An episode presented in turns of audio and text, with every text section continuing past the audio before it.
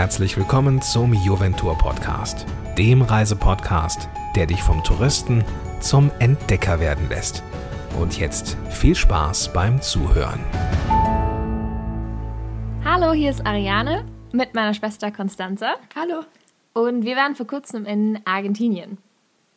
Wir waren in Mendoza und wir erzählen euch, was man in Mendoza alles so entdecken kann. Da gibt es nämlich echt ziemlich viel zu erleben. Und eine Sache, die wir beide total cool finden, ist einfach die Nähe zur Natur. In Mendoza gibt es sehr viele Parks und auch Plätze mit Palmen oder einfach Wiesen, auf denen man sich auch hinsetzen kann und Picknick machen kann. Ja, und der Park an sich, den kann man eigentlich eher vergleichen mit zum Beispiel dem englischen Garten in München. Also der ist echt riesig einfach und auch fast mitten in der Stadt hat man den Eindruck. Und von da aus sieht man auch die Andenkette. Ja.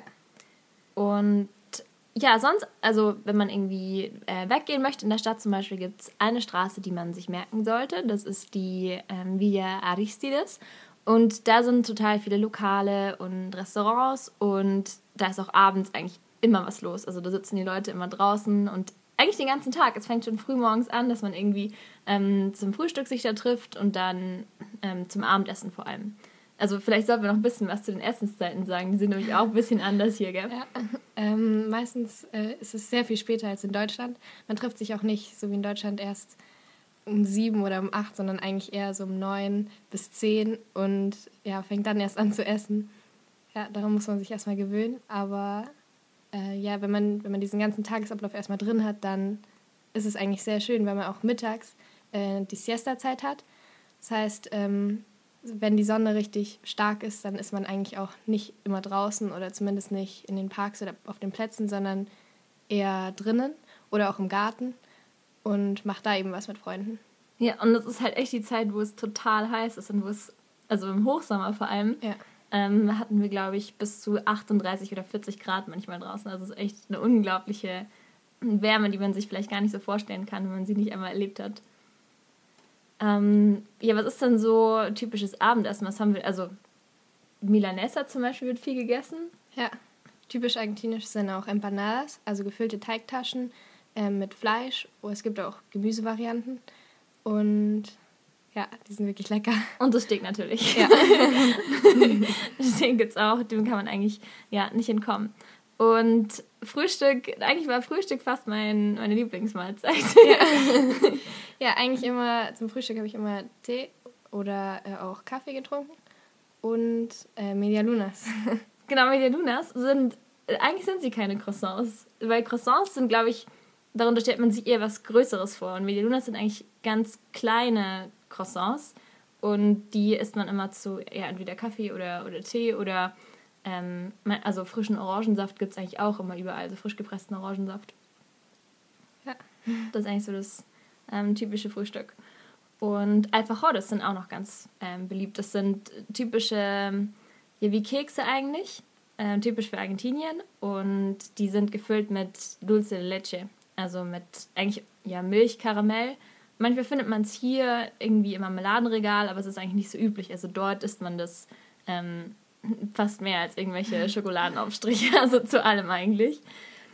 Genau. Und ja, vielleicht können wir noch ähm, ein paar Cafés empfehlen. Also ich kenne zum Beispiel das Calendula. Ja. Das in der Nähe vom ähm, Park ist. Und da, ja, es ist, ein, ist schon ein ganz ähm, buntes Gebäude von außen und die haben ziemlich gesundes Essen und haben ähm, viele, also auch den ganzen Tag über offen und haben auch öfters mal ähm, Musiker da, die irgendwie abends Musik machen und sind ähm, immer total freundlich und total offen und haben auch viele Geheimtipps übrigens, wenn man irgendwie Fragen hat, was ähm, gerade so in der Stadt los ist, dann haben die immer äh, einen guten Tipp parat. und sonst vielleicht das Havanna. Ja, ganz äh, klassisch. Ein ähm, Café, bei dem man sich auch treffen kann mit Freunden oder äh, vor allem auch zum Arbeiten. Und äh, die haben wirklich gute Alfajores. und auch äh, hausgemachtes äh, Dulce Leche. Stimmt, ja, das ist echt super zu empfehlen. Ja. Und das ist auch in der Innenstadt, also die ähm, große Straße in der Innenstadt. Also es gibt zwei eigentlich, das Eras und ähm, Sarmientos. Und Havanna ist auf der Sarmientos und da sind auch ähm, mehrere Cafés und ähm, wenn man die entlang schlendert, dann kommt man auch automatisch zur, zur Querstraße, die dann zu Las Eras führt. Und ja, das ist eigentlich so der, der Hauptbereich in der Inter, also wo man sich aufhält. Und Sarmientos, da gibt es eigentlich auch immer Musikanten, oder? Ja, das ist extra so ein kleiner Pavillon und da ähm, ist auch oft mit Technik, äh, sind äh, technisch verstärkte Musiker, die man dann die ganze Sarmientos überhört. Und das sind wirklich gute Musiker, die wirklich äh, Stimmung machen, ja. Ja. und dann ist es auch umso schöner, irgendwie da draußen zu sitzen ja. in Cafés oder auch in kleineren Restaurants. Und was vielleicht auch noch zu empfehlen ist, ist die Plaza Independencia. Da ist eigentlich auch immer was los. Ja. Egal ob, also da ist auch ein Spielplatz zum Beispiel, da sind dann eher Familien und Kinder, ähm, da ist ein riesengroßer Brunnen, da sind auch öfters Musiker einfach. Abends ist da immer der, ähm, der Markt, ja. ähm, wo handgemachte ähm, Waren verkauft werden. Also eigentlich alles. Entweder irgendwelche Behälter für Mate, die selber geschnitzt sind oder. Ja, auch Leder. Ja, Lederfabrikanten oder. Ja, ja stimmt. Ja. Lederarmbänder oder Schlüsselanhänger oder solche Sachen. Aber die Stimmung da ist immer total ja. schön. Und vor allem, wenn es halt dann schon dunkel ist und dann überall die äh, Lichterketten auch ähm, aushängen. Das, das ist echt ein ähm, Tipp. Und ich glaube, dass Sonntagabends auch immer Tango da ist. Also obwohl Tango jetzt eigentlich nicht so bekannt ist für Mendoza, das ist eigentlich eher der Tanz der Hauptstadt, also Buenos Aires, aber ähm, trotzdem für alle Tango-Fans kann man dort auf jeden Fall auch Tango-Abend sehen.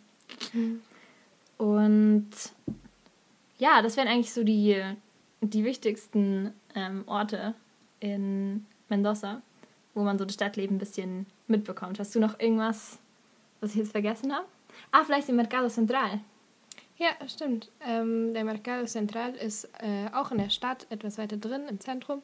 Und äh, da sind ganz viele Fruchthändler, aber auch ähm, Gewürzstände und ja, da riecht es sehr gut. Ja.